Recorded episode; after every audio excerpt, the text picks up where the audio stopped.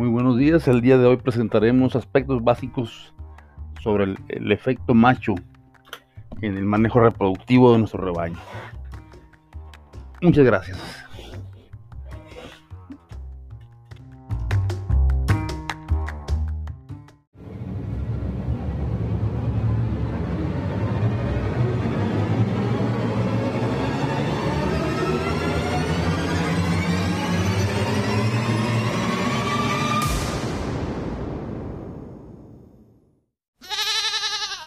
Primer método y más sencillo y mejor que hay así como de forma natural es el efecto macho.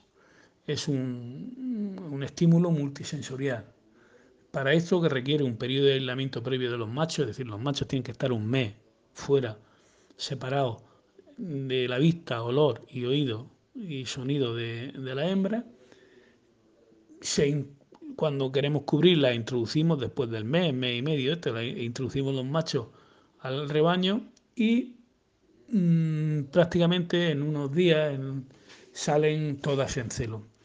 Hay que tener cuidado, hay que tener cuidado para que salga bien. Primero la, el periodo de aislamiento, que sea largo y bueno. La, la, la proporción de macho y hembra es fundamental. Es decir, al salir todas en celo, pues necesitamos más proporción de machos de machos por hembra, ¿no?